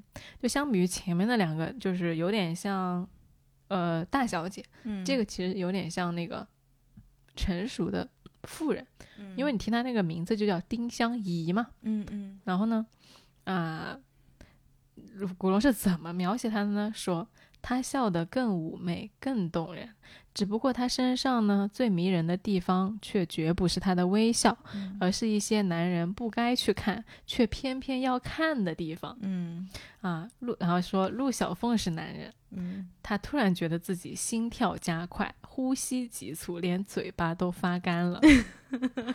然后呢，丁香怡明显已经看到他身上这些变化，和另外一些更要命的变化。哦，嗯，然后哎，我喜欢第二个故事，我觉得第二个故事还有一点，就怎么说朦胧美，第三个故事会有点露骨。对，然后嗯呢，他慢慢的走过去，钻进了他的被窝，就像一条鱼滑进了水里，那么轻巧、嗯灵敏、自然。但是他的身子却不像鱼，嗯无论在河里、江里，都不会有一条鱼像它的身子这么光滑、柔软、温暖。嗯就哎，这个故事真的是，然后很有画面感。陆小就很有那个触感，对，哎，对对对对对，是触感，对，是触感，因为他没有描写说你你长什么样，你眼睛多大，你你那个眉毛怎么样，你睫毛怎么样，嗯。他就说他的身子柔软光滑。嗯。啊，古龙还很喜欢写女人的腿嗯。结实笔直，大概就是这么几个点，嗯你可以看出来就说明。他自己喜欢这种，哎，对吧，就喜欢？嗯。腰细腿长的女人。嗯。然后陆小凤就在心里叹叹口气说：“他妈的！”嗯就他每次发现自己已经不能抗拒某种诱惑的时候，他就会先骂自己一句，然后呢就准备接受诱惑。就是这三个车就开的，我就觉得很有意思。嗯，嗯，这个是他的第一层，这个人物的第一层就是开的我好开心哦！就听到这里已经录了五十分钟了，我才露出了笑容。前面什么这啊那的，什么瞎子，一会儿又什么 什么杀人啊，各种。杀人啊，对呀、嗯嗯。然后呢，这个是他的彩色酒器里面的色。嗯第三个就是酒，酒其实就是你能够，刚刚已经说了，跟那个古龙一样，喝酒就是用倒的，就酒量巨好。然后气呢，其实就是他的这个侠气，嗯他的侠气里面有一个很小的故事，我觉得还挺有意思的，嗯就是他当时也是呃。去查案的时候，导致了一个人的死亡。嗯，那那个人门下有一个门客，他去查案导致了一个人的死亡。就他查到那个人头上了，然后那个哦人后来就是在啊、打架的过程中就死掉了。OK，死掉了之后呢，他那个死的人手下有一个门客，嗯。那个门客就有侠义之情，就是我说，那你害了我的主公，我要去找你，呃，约架，嗯。我们就约在就是明日的日出，在山顶上决斗。嗯。那个人的武功呢也很高，但是呢，陆小凤的武功是很高的，就是他不是最高的，但他很高，就可能来前十这样子，嗯。或者前二十，嗯。反正是一流。那这个时候呢，那个人叫霍青，霍天青。嗯霍天青是谁呢？他是呃一个天晴门，就是一个门派的呃创始人的后代。嗯那这个门派的那个门下有很多很多的人。那当他们都知道这个消息的时候呢，就有很多的人来到了陆小凤的那个院子里，就是有什么哎卖包子的啦，卖药的啦，卖面条的啦，然后掌柜的啦，是来看戏的吗？不是来干嘛？这几个人，就这些人呢叫市井七侠，嗯他们全部都是那个霍青天那个祖辈上的那个门下的人，他们来干嘛呢？他们就是来劝架，哦他们来劝陆小凤不要跟他打架，因为这一战呢必有一个人死。嗯如果霍天青死了，肯定不会独活。那你作为这个门下的人，你肯定不希望你自己的就是师祖的绝后嘛。嗯那这个时候呢，当时那个丹凤公主就很生气，她说：“啊，那那你们这群人就是要逼死陆小凤喽？就是如果陆小凤不答应你们的话，你们肯定就是轮番上阵跟陆小凤先打架，然后耗完她的那个真气，嗯才让她去走嘛，就相当于折折损人家的战斗力嘛。嗯那这个时候呢，那那那几个什么卖包子的、卖药的，就说：哎，那我们虽然是那个无名之徒，但是这种呃见不得人的事儿，我们也做不出来。那我们怎么办呢？如果你陆小凤不走，那我就走。嗯然后当时那个卖药的就惨然一笑，一把刀就拿出来，就是要吃自杀。嗯嗯意思就是，如果你今天不走，我们这今天这百把号人全部都死在这儿。嗯就是因为因为如果说霍天青死了的话，我们这群人也没什么好活的嗯啊。那这个时候呢，陆小凤怎么办呢？陆小凤当时就是用说书的话，就是说时说那时迟，那时又快。就是他那个卖药的那个人，那个那个剑呢，刚举起来要刺自己的时候呢，陆小凤一个那个就扔了一个东西过去，把他那柄剑就是抢下来了。嗯陆小凤就说：“我也没有其他的问题，我就问你一句话，我什么时候说我不走了嗯？”然后陆小凤就开玩笑嘛，说：“哎呀，这个，呃，虽然说打架很重要嘛，但是打架也没什么好玩的呀，我不打就不打了呗。”然后就是把一场就是箭在弦上非常剑拔弩张的气氛，突然就变得非常轻松。嗯就意思其实他内心是不忍心看到说一百多个人在他面前就这样死掉了，肯定是要避免的嘛。他就哎走了，走了之后呢，啊、说我现在一点都不想打架，嗯我现在就想去那个村口吃一碗热热狗肉，嗯然后呢，有没有人想跟我一起去吃狗肉？嗯那这个时候。那花那个花满楼就说：“哎，我想去。”然后身边这群什么卖药的、卖卖卖包包子的、卖面条的就说：“啊，就喜出望外。”嗯说那我们也去。去了之后呢，相当于这个啊、架就没有打成嘛。然后其实大家都非常的开心，就是这种热情呢，就是呃古龙他自己说啊，就是他们吃的不是狗肉，而是一种令人全身发热的热情。嗯那用这种热情来下酒呢，世界上也没有任何东西能够比。与此同时呢，霍天青还送来了一封信，那个嗯信写的特别好，说“朝朝有日出，今日之约又何妨改为明日的明日？嗯人不负我，我怎能负人？”就是说每一天都有日出，如果我们今天的约就可以改成明天，甚至后天，甚至大后天，就无限延期。那么如果你不负我呢，我也不会辜负你。说啊、呃盛极一时。盛极一时的珠光宝气呢，已经成了明日黄花。就这些东西呢，钱财都是身外之物，我都不要了。是以照耀千古者，为义气二字而已。嗯，就是说，只有义气两个字才能够流传千古。这个其实也就是古龙他一直想说的，就是整个系列里面他最看重的就是侠气，最要紧的就是朋友。所以为什么就是这一期我打算把那个标题是呃取成原来那个叫金庸的江湖嘛，对，这一期叫古龙的哦，原来叫金庸的武侠，嗯这一期叫古龙的江，江湖，这这个剪掉，就之前的那一期叫做金庸武侠，因为侠之大者为国为民嘛，嗯。但是这一期呢，就想把它写成是古龙的江湖，因为江这个江湖对于古龙来说，你更像是一个就很有每每时每刻都会有危险，但是同时也每时每刻都有仗义的这样一个存在。嗯，这个是财色酒气里面的第一层。就如果一个人人物呢，他到这里其实是最普世意义上的。大家都知道的那一面，嗯那为什么陆小凤区别于楚留香和小李飞刀呢？因为他有一点就是他很接地气，嗯它很可爱。他可爱的点在哪儿呢？他会去跟那个司徒摘星是他的一个朋友，他们两个人的交往方式就是相互挑战对方，嗯然后打赌。你知道他们输了赌什么吗？就是司徒摘星如果跟跟他赌翻跟头，嗯，看谁一次性翻的跟头多。古人好无聊哦，他们这个是乐趣，嗯然后翻跟头呢，就是之前是陆小凤翻的比较比较会翻嘛，嗯，然后后来司徒摘星就非常不服气，他是一个神偷，他就去苦练翻跟头，然后他练完之后，他就来找陆小凤说我要跟你比，嗯，然后如果我输了，我就磕头叫你叫爷爷；嗯。如果你输了，我翻了多少个，你就给我挖多少条蚯蚓，十天之内。嗯。然后后来那个司徒摘星就一口气翻了六百八十个跟头，然后陆小凤在十天之内挖六百八十条蚯蚓。那古人没有上网，的每天都在干嘛？对 很有意思，就是。所以那一集的时候，就是陆小凤一出场，就是全身都非常臭，嗯然后那个头发凌乱，非常脏。啊别人说你去干嘛了？他说我去挖蚯蚓了，而且我还不是挖一两条，我挖了六百八十条蚯蚓。为什么？就跟司徒摘星打赌打输了。嗯啊，就他有一个朋友，就这么的，就是这么有意思，就这两个人。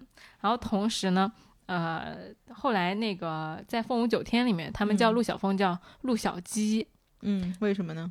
就是因为那个凤，就是你要是戏谑或者说看不起他的时候，你你调侃他的时候，你就那个凤就不就是禽类嘛？嗯，禽类你就它叫它叫小鸡，小鸡仔，对，嗯因为嗯，你看金庸的小说里面，比如说呃杨过或者是呃郭靖，其实都是大侠的身份。就是我感觉他写的是精英，然后这边写的是市井，对，嗯，就是这边的人呢，全都是那种啊、摸爬滚打式的人，嗯，所以就很真实，没有那种说呃架子啊，或者说那个范儿不能，就我不能承认我输了，我不能承认我啊、不完美什么的。就陆小凤这点特别的真实，是说他武功也不是最高的，他嗯每次的决策也不一定是对的，他会犯错，他会自作多情，他呃经常需要求助朋友帮忙，就他是一个。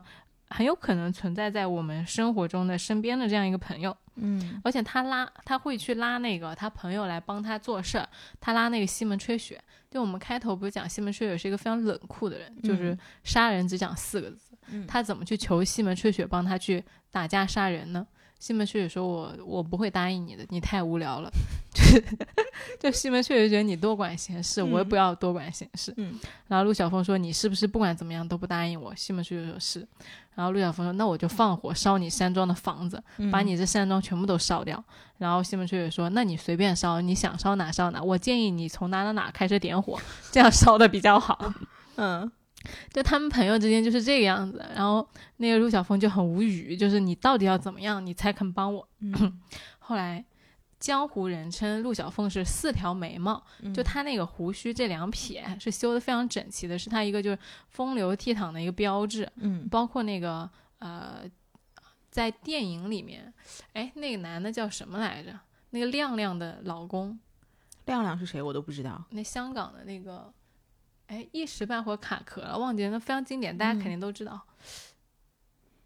那个男男演员他去演的时候，其实是那两撇胡子是走哪都带着的。然后西门吹雪就说：“除非你把那两两撇胡子给我剃了。”嗯就是陆小凤就不再是陆小凤了，你这两撇标志性的胡子就没有了。嗯啊，陆小凤当然就很无语，就是你你其实就捉弄我，就是没有什么好玩的事情，我我我烧你家房子你都不为所动，但是嗯。你要我剃我的两撇胡子，嗯，然后没办法，后来陆小凤就把他剃掉了。就他朋友之间就是那种瞎玩，相互坑对方的那种事儿特别多，对，然后更多的就是有那种江湖上仰慕他已久的，然后跟他朋友在一起等陆小凤来，然后那个仰慕他的人就会去一刀刺到陆小凤面前，嗯然后非常快，就是以自己毕生绝学去刺陆小凤，嗯然后陆小凤就各种哎这边躲一下，那边躲一下，然后用那个灵犀一指去接他们那个剑，嗯然后呢接完之后呢，他的那些朋友就慢慢的站出来，就微笑的看着他说：“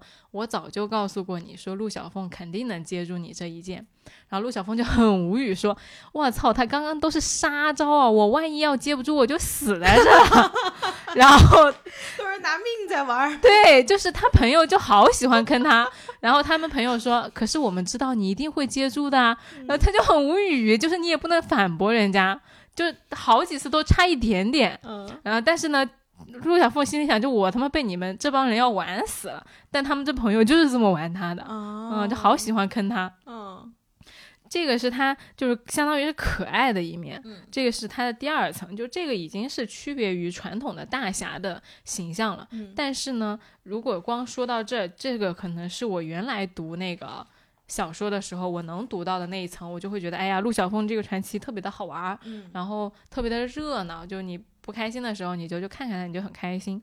讲到这，我我现在在看呢，我能看到它第三层和第四层，就是我们说的是浪子游魂的那一层。嗯。呃，古龙在小说里面写说，陆没有任何一个人会是突然或者说天生下来就是浪子，嗯。他一定是后天经历了一些事情，他才会变成这样，就是渴望爱，但是又很害怕束缚。嗯。每一个女人跟他在一起的时候，他都待不久，嗯，是为什么？于是穿上了一一层浪子的外衣，对仿佛我不在乎，实际上是害怕爱不到。他没有描写的这么深，嗯他全程陆小凤的那个感男女之情的色彩是很淡的。嗯嗯，他就说他十七岁那一年遭遇了一件让他想跳河的事儿，嗯然后自此之后之后呢，就变成了一个呃，就是这样玩世不恭的花花公子。这个其实就是投射了古龙他啊、高中那一年他父亲和他们家决裂的那件事情。哦嗯，所以他这个陆小凤的整个角色呢，其实就是古龙内心的投射，哦在青春期有一件非常遭到重创的事情，嗯呃，自此影响了他之后的发展。就他就是一个，呃，在这本书里面，他不是经历了很多角色嘛？他在看到西欧阳那个西门吹雪和西门吹雪的老婆、嗯两个人琴瑟和谐的时候呢，他其实就已经很累了。他就在想说，哎，我是不是也需要这么一个家？嗯我是不是什么时候也要就是稳定下来，像他们这样有一个呃人在等我这样一个状态？嗯那这个故事呢，到了下面一个故事的时候呢，又更加的明显，就是丁香怡那一个呃，他跟丁香怡前面不是讲他们俩睡了嘛？嗯而且是在他不知道这个丁香仪是什么来头，然后是什么用意的时候就已经睡了。那睡完之后呢，呃，他就发现其实丁香仪是就是有利用他的，嗯利用他干嘛呢？呃，这个里面的那个利益关系特别复杂，就丁香哦怡她是另外一个人派过去，呀、去跟他睡，然后跟他交换信息，然后监视他的。哦嗯，然后这个时候呢，呃，他其实就已经对这个人就没有什么兴趣了。嗯但是有一天他打完架之后回去呢，呃，他其实有在推开门的那一瞬间，他有一点犹豫，嗯他有一点点害怕，就是他脑子里就在想说，丁香姨还在不在等他？嗯房屋里到底有没有一盏灯是为他亮着的？就是他嗯这个时候其实已经就是，呃，有一些想要去有人在等待他，有一有一个比较温暖稳定的家的这个状态了。嗯嗯然后再到那个夜后面有一个老刀把子和一个幽灵山庄的故事里面呢，有一个女的，就是 用了，呃，趁他在被点穴的时候，给他喂了那个发情的药，嗯然后就强行跟他发生了关系。嗯发生关系完了之后，那个女孩子就特别开心，说：“啊、你你就跟我在一起吧，就是说，呃，你只要不要去跟别人睡，我一定把你伺候的舒舒服服的。”嗯这个时候，那陆小凤其实全身就非常非常疲惫，就她就觉得说，不是因为说她跟这个人睡了，或者说因为啊、那个女的怎么怎么利用了她之类的，她就是突然这个人本身就是觉得很疲惫，很疲惫，在这么多江湖的事情啊牵扯里面，就是对这些复杂的关系，他觉得非常的疲惫。对，嗯，就这个事情本身呢，就是你能看到这个人物在一个一个故事里面，一段一段一段关系里面，就慢慢慢慢的就是想要安稳，越来越想要安稳，嗯越来越想要简单。他这个心底嗯里的寂寞就越来越多，越来越多。然后就是呃，再就是说我们刚刚讲到的前两者里面，你就可能很多人之前会觉得很羡慕他，因为他睡了很多女人，嗯他走到哪儿都左右逢源，他有很多的朋友。但就像我们刚刚也讲到说，其实他很多朋友都是背叛了他的，嗯很多女人就上官丹凤睡他，就想睡他，嗯，但是呢，上官丹凤是个坏人。嗯丁香怡想睡他，是因为丁香怡想利用他。然后牛肉汤呢，跟他睡完之后呢，牛肉汤又是个什么东西牛肉汤也是一个女孩子，？OK，就她那里面的女孩子的名字就也奇奇怪怪的。嗯，其实你刚刚说点了叫花鸡，我心想今天讲陆小凤应该点牛肉汤的。嗯，然后呢，就是睡完他之后呢，他全身感到非常疲惫。就这个人，他其实没有很强的男女之情。嗯就他跟你发生了关系之后呢，他不会想说把你留下来，嗯也不会，呃，最明显的就是他没有这个“你是我的女人”这种概念，没有。一点都没有，他也没有说我要去保护你，也没有说我要去占有你，只是因为你跟我发生了关系而已。嗯，这个从 我其实特别想说，这个不就是不负责任吗？就是睡完就就就爽完拉倒呗。不是啊，就是他不会，他不会要求你去，就是因为就比如说你要喜欢我，你为什么因为利用我才跟我睡觉？就他发现别人利用完了他之后，他不会生气，嗯反而就是如果你其实也是那个计谋中的一环，嗯他会因为你被利用了而去怜悯你。嗯就像我们刚刚说那丁香怡跟他睡完之后，其实被丁香怡被他自己爱的那个人看了手脚。哦嗯，因为丁香怡就是爱那个人爱的非常非常深，以至于她甘心被利用。嗯他甘心被利用到最后，就是她砍了手脚送送到陆小凤面前，让他去找那个罗刹牌，嗯让他找一块牌子，那块牌子有了之后就能统领江湖。嗯然后到最后他怎么死的呢？就是那个他背后的那个人。让他跟陆小凤说：“你把那块牌子给我看看。嗯”然后那个陆小凤就帮他找回来，就说：“那我给你看。”嗯然后丁香怡就眼泪就流下来了。嗯他留下来用她那个已经没有了手的那个手肘和手臂，去握着那块牌子，就开始流眼泪，一边流泪一边亲吻那块牌子，说就是跟陆小凤说谢谢你，谢谢你。然后在说的这个时候呢，窗外一只飞镖插进了那个女的的胸，那个女的就一命呜呼了。然后这个牌子呢也瞬间就没有了。所以她其实到临死了，她还是被利用了，就是作为一个呃鱼饵，然后去换取陆小凤的信任，然后陆小凤把那个牌子拿出来，然后拿出来之后，那个他就死了，然后那个人也没了，那个牌子也没了，就这这种，就陆小凤身上经常会发生这种就是利用你的事情，嗯。嗯。但是你在全篇都不会看到他生气，他不会因为朋友背叛了他生气，他不会因为女人利用了他生气，就我会感觉说这个人的 ego 其实是很小的，而且他对人的期待是非常低的，就是他对你的人性，他其实是不相信的，就是觉得如果说我碰到这种事情啊，情理之中，哎，对对对对对吧是的，因为丁所以这就佐证了为什么他会特别珍惜人性里面的一点点的闪光，因为他觉得这个是很难得的。嗯，嗯因为丁香怡刚进他房间的时候，他搞不明白这女的为什么要睡他。嗯然后睡到第二天早上起来的时候呢，丁香怡就不见了。嗯那个细节特别有意思，然后他就怔了一下，他想，哎，难道这个女人跟了我这么长的路，就是为了跟我？嗯他就觉得，哎，难道就是想睡我吗？嗯嗯，他觉得有点奇怪，但是他又打住了他这个自作多情的习惯。嗯然后这个时候呢，丁香怡就推门进来了，给了他一碗汤，说啊、你赶紧把这个汤喝了。嗯然后陆小凤就很奇怪，哎，你跟我睡完了，为什么不走啊？就心里想的嘛。然后那个，呃，相当于丁香姨说，那是不是过完夜之后都要走？然后那个陆小凤转念一想，哦，他就明白了，他就以为丁香姨是妓女，哦，他就以为丁香姨要他的钱，因为还没有，就是你还没付钱，所以我不能走。嗯然后这个时候呢，他身上有四千万两，四千两银子，嗯然后他就拿了那个一张一千两，他就给一张给那个丁香怡。嗯，他当时其实并没有觉得说，哎，你你事前没有给我讲，你就跟我先上床了，然后先要我付钱，嗯他也没有那种怒气，他就很豪爽的，你想一千两银子啊，嗯他给了他之后呢，丁香怡就笑了一下，嗯也没有说话。那陆小凤心想，哎，你难道还嫌我给少了？嗯然后他就又把身上他一共只有四千两，嗯，他就给了丁香怡四千两，然后这么大方，对他嗯就是一个就是对女人很大方、一掷千金的人。嗯，然后非常符合浪子的形象。古龙这个人真实的情况就是，他一个晚上能够为一个女人花半本书的版税。哦，我靠，对嗯你想啊，一天能喝三三瓶 XO 出手是什么情况？对，嗯然后完了之后呢，丁香怡还是看看他，嗯说你是不是以为我是妓女？然后那个陆小凤说啊，难道你不是吗？嗯，然后丁香怡说，你知不知道世界上有一种行当赚钱，男人是叫吃软饭的？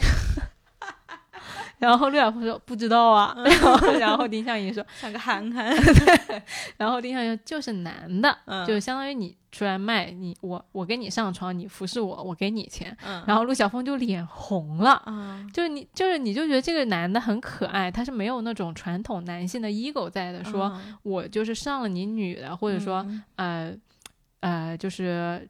我我是不能被你这样调笑的，嗯，就很多人说古龙喜欢写女人是脱衣服，就是不尊重女性嘛。嗯，他觉得说古龙是啊、呃大男子主义，就就女的就是个工具什么是真正的平权。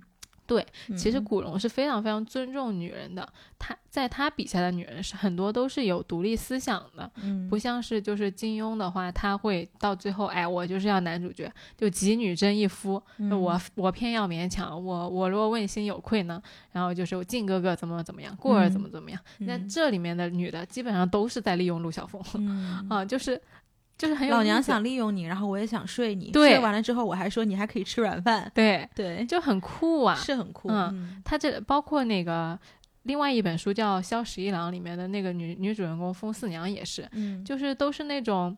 他那个风四娘甚至比他喜欢的大萧十一郎，女主，对，他就比嗯他大，嗯然后说，哎，那个那个萧十一郎说，我以为你想嫁给我。嗯风四娘说你想多了，她说全天下的男的都死绝了，我也不会嫁给你。那你别忘了，你还比我那个小，你快叫姐姐。嗯就古龙笔下的女的都特别特别酷。啊，然后完了之后呢，我印象还有一个非常模糊的，好像是叫林仙儿。林仙儿呢，她就是我有一个很小很小的片段，已经不太记得清了。它原片段应该是就是有一个女性角色，就跟嗯林仙儿说什么，类似于啊、男的就是要天生就是应该给我们花钱呀，男的就应该为女的啊、就类似于包养女的呀什么的。然后林仙儿反手就是一个巴掌，说、嗯就是因为有你这种女的，男的才会看不起我们女人。嗯嗯很帅哦，对，就是古龙笔下的女的，其实都挺女侠的。嗯而且我觉得那个《萧十一郎》里面的风四娘，我个人非常喜欢这个角色，就是我甚至觉得她有点像陆小凤的女版嗯啊，就是快意恩仇江湖。其实她心里面是喜欢萧十一郎，但是因为萧十一郎呢，只是因为他的一个觉得他是朋友，他萧十一郎本身对他没有男女之情。你说谁喜欢萧十一郎？风四娘喜欢萧十一郎，，OK OK，然后风四娘本人呢，就是没有说，嗯，他没有说呢，然后成全了萧十一郎和别人，但是呢，就是他也不会就是死揪着你说，哎呀，嗯我爱而不得。你像那个杨过的那部剧里面，不就是那些人都郁郁寡欢嘛？就是哎，我得不到你，然后杨大哥怎么怎么样，我跟你义嗯妹怎么怎么，然后我为你去死怎么怎么样。嗯但是那风四娘就不是啊，风四娘就转身就找了个就是高富帅，嗯，然后那个高富帅就死心塌地的贴她，嗯。然后她就是要嫁给那个高富帅的时候呢，就是那个高富帅说了她两句，然后她说这婚我不结了，嗯。就是那种很飒很飒的女人。然后同时呢，她我记得那个古龙那本小说里面说江湖儿女是什么，就是呃泪那个苦和泪都在心里面，但是眼睛里面只有笑容。哦，嗯，就是一种既既悲凉，同时又乐观的一种状态。嗯这个是呃，说远了，就是说到那个 陆小凤和女人之间的关系，其实就是她就像你看，你刚刚也会单纯的理解说她就是浪子，或者说睡完不负责任啊什么的。但是其实我从里面看到的更多的就是她是极度尊重女性作为一个独立的个体的，对，就是他没有那种传统的女性视角。嗯，就是男生 supposedly 就不是，就是是双方负责的状态，对而不是说我男性要对女性负责。对，就是没有说我睡了你，你就是我的人的那种嗯传统的观念，他完全就是像一个孩子一样去和你在交流，和你在沟通。所以为什么说他是浪子？为什么说他遭遇了背叛？然后遭遇了背叛之后还能这么乐观的去面对这个世界？是这个第四层，就是因为他本身是赤赤子之心，嗯他是有一颗真心的。嗯这个地方就是说到呢，我就有一个呃特别，我觉得是全书呃最高光的地方嘛。是陆小凤最接近呃她被理解的一个状态，嗯是他经历了这么多女的啊，你看丁香怡其实只是在他寂寞的时候陪过他，但是其实丁香怡本人是不理解他的，不懂他，而且也没有。爱过他。然后可能有一些爱过他的女女性呢，或者说喜欢过他女性，因为他长得好看啊，或者是啊、因为他帅呀、因为他是陆小凤，因为他聪明啊、机智啊什么的。但有一个人跟他是惺惺相惜的，那个人就是花寡妇。嗯就在一个故事里面呢，在一个幽冥山庄里面，那个山庄里面很多都是那种老头呀，或者是呃粗糙的不行的那种汉子，就是女人很少，大概只有三五个。嗯然后其中有一个呢，就叫花寡妇，就因为她你听着名字就知道寡妇嘛，嗯然后已经是半老徐娘，但是风韵犹存，很美很美。这个相当于山庄里面所有的 男的都想睡她。然后陆小凤也以为她其实和很多男的睡过，嗯因为是一个看起来放荡不羁，而且打架的时候穿衣服啊不系里面的，嚯，就是一个你穿你相当于你就光着，然后穿个睡袍你就出来，然后打架的时候一手一挥，那个袍子就开了，嗯，下面什么都没有。我的妈呀！，对，嗯，然后那个旁边那几个男的，因为特别想睡他嘛，嗯然后就看的有点不能自持了，嗯就是说你能不能先把衣服穿上，我们再讲话。然后那个花寡妇意思就我爱不穿衣服，我就不穿衣服，你管得着我吗？嗯但是呢，到后来其实就是陆小凤到那个花寡妇的房间里啊，他就跟她说啊、其实呢，我只是我只跟一个人好过，就是他们那个山庄里面的头叫老道把子，嗯，他这是我唯一的男人，嗯你一定想不到。嗯然后陆小凤确实是没有想到，她花寡妇就笑得非常的凄凉。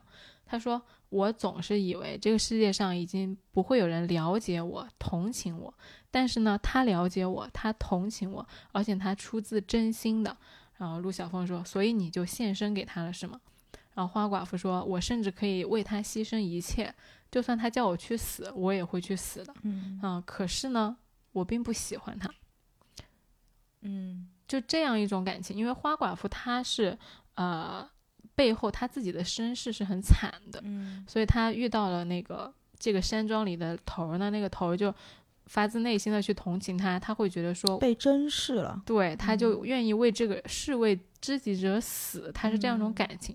但他作为一个女人，她不喜欢那个男的，嗯就是这种感情。但是呢，她没有说下去，因为这种感情呢本身就是没有办法去叙说的。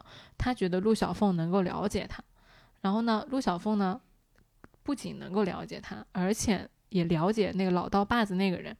然后陆小凤就非常温柔的跟他说：“我我我如果是你的话，我也会这么做的。嗯说他一定是一个很不平凡的人。”嗯然后花寡妇呢，就长长的吐出了一口气，就好像是放下了很重的一副担子，因为知道这个世界上还有一个人能够了解自己的悲痛和苦恼，无论对于谁来说，都是一件很不错的事情。嗯就这个时候，作为一个身世极其悲苦，常年你面对的都是一些只想睡你又残忍又不会没有人性的人的时候，疼惜你的人，突然有一个这样的人出现，其实是非常温暖的。嗯然后呢，他就看着陆小凤，眼里面充满了欣慰和感激，说：“自从来到这呢，我就再也没有像今天这么开心过。我敬你三杯。”啊，陆小凤就说：“再喝就要醉了。”然后花寡妇就说呢：“如果说真的能醉的话，我会更感激你。”然后陆小凤就开怀大笑说：“其实我也很早就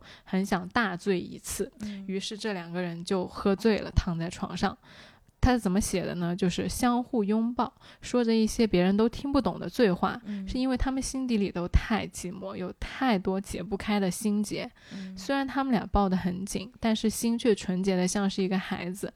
也许在他们这一生中都没有过这么坦荡和纯洁的过那个状态。这是怎样一种感情呢？一个青春已经逝去、往事不堪回首、受尽了唾骂和侮辱的女人。一个没有根的浪子，一个世界上又怎么样能期待有人去了解他们这样的感情呢？所以他相当于是天涯沦落人，已经相识了，又不需要别人来了解别他们的感情了。就这两个人的感情已经不是男女之情了，Modern love。突然好出戏啊！一种就是非常深层次的惺惺相惜，嗯，灵魂相互慰藉。对，这个是他第四层心底里面非常非常柔软的一个部分。嗯，然后说点好玩的，就是说，呃，即使他在经历了这么多背叛之后呢，其实还是有一些他在查案过程中轻松和好玩的时刻。嗯，就他那个司徒摘星说回来，说不是经常跟他那个比翻跟头吗？然后比偷东西，嗯之类的。然后司司徒占星有一次就是让那些小孩儿去编排他，就编那个顺口溜，说什么小凤不是凤，是个大臭虫，然后臭虫脑袋尖专会专门会钻洞，然后什么吃狗屎啊、拉狗屎啊、臭虫啊，叭叭叭一堆顺口溜。然后那个司司空司徒占星就跟那小孩说说啊，你们把这个歌谣唱给刚刚那个呃叔叔听，然后听完之后呢，那个叔叔就给你们买糖吃。就陆小，然后他们就跑到陆小凤的面前去。唱这首骂陆小凤的歌，气死，气死！但是关键是呢，那些小孩就是眨巴眨巴说这首歌是那个刚刚那个叔叔叫我们唱的。他们说啊，你最喜欢听这首歌了。如果我们唱的好，你一定会给我们买糖吃的。然后怎么办呢？就是陆小凤叹了口气说：“我买，我当然要买。”嗯，就他说没有人肯做的事情呢，陆小凤就会去做，因为他不忍心对小孩是承诺呀，对他不忍心让这些小孩失望嘛。就是你虽然骂了我，但是我看到你这些小孩吃的开心，我觉得比自己吃了糖还要开心。嗯，就是是一种就是对于小孩或者说对于这个世界最本真的一些东西。嗯嗯，然后还有一个点就是他放下的那些名利，就是。其实讲到这里呢，你经历了这么多的人，中间有很多故事，说那些人、那些朋友为什么要背叛他？嗯，其实都是因为，要么为了登上权力的最顶峰，为权、为钱、为色，甚至有人去就是搞皇帝。嗯，要不然就是去劫王朝的财产，就是这些人都是一些掉在了名和利里面的。嗯，其实陆小凤长期游走在这个边缘，他查出来的案件的那个结果之后，其实很多时候他是可以把财产据为己有的。嗯，但是他从来不会去这么做。他有一次那个小说里面就是说看到那个有一个聚会啊，就是呃这个山上的那个头儿也来了，那个山上的头儿也来了，就。他就觉得说，哎，你们这些人其实就跟傀儡没什么两样，所有人都在演戏，所有人都在啊扮演自己要做的那个角色。其实你们早就该退休了，为什么你们还要江湖上去参加这件事情？就为什么大家都在做自己不想去做的事情？嗯，就他会觉得说这些事情其实都不是他看重的事情。后来他在那个凤舞九天里面遇到了他这个系列的官配，也就是沙曼。嗯。就这个浪子最终是，呃，小说里面写是跟沙曼在一起了，但是因为凤舞九天的那个后面那个呃情节实在是太差，嗯，就很多人都说是代笔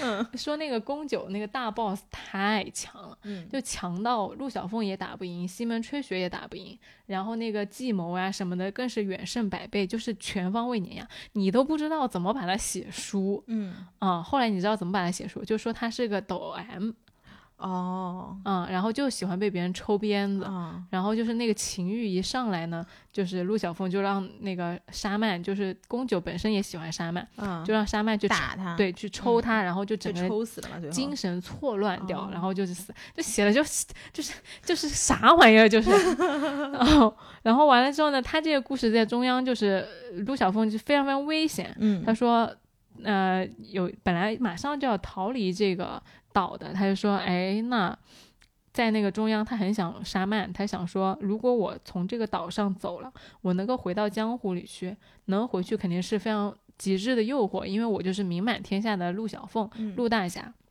如果我要回去呢，就是啊、呃这个人又为难我，然后我又生命不得保啊什么的。嗯但是，嗯，可是我回去有什么用呢？我有这么多荣耀，又有什么用呢？就大家都为我开酒，为我就是赌坊让步，又有什么用呢？嗯这些快不快乐，其实只有他自己心底知道。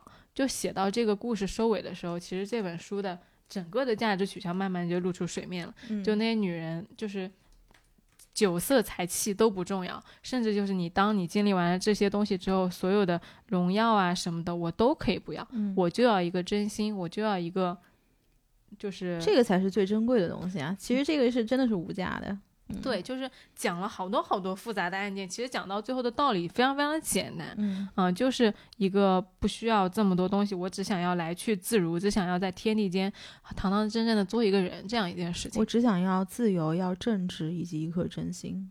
对，嗯一双温柔的眉眼和一颗平淡的心。嗯嗯，是啊，那我们今天这个陆小凤的故事讲到这就讲的差不多了。嗯，嗯，终于是终于讲完了。对把这个古龙的陆小凤系列给讲完了。我我我可能预计讲完这个之后呢，我可能短期内，对不会再讲武侠了，因为太累了。嗯每天就在这琢磨谁跟谁打架，然后这个人怎么样，那个人怎么样。嗯但是还特别开心，大家喜欢听。如果大家有任何喜欢的呃人物，或者说书，或者说嗯电影，想让我们俩讲的话，其实都是 OK 的。嗯因为我一直坚信，就是嗯，每一个人都要为自己喜欢的事物发生。嗯，如果你不说你喜欢，你不告诉别人你喜欢的话，其实别人不知道你喜欢。对，然后你喜欢的东西可能就会埋没在众众多信息里面。嗯，没错，对，所以如果大家喜欢我们的话，就要给我们留言支持我们。然后包括今天我们还有抽奖，哦，对，我们今天还有抽奖，所以大家踊跃留言。好，嗯，那就今天节目就这样啦，还是欢迎大家每周收听《来都来了》，在各大平台找我们玩，拜拜。撒由啦啦。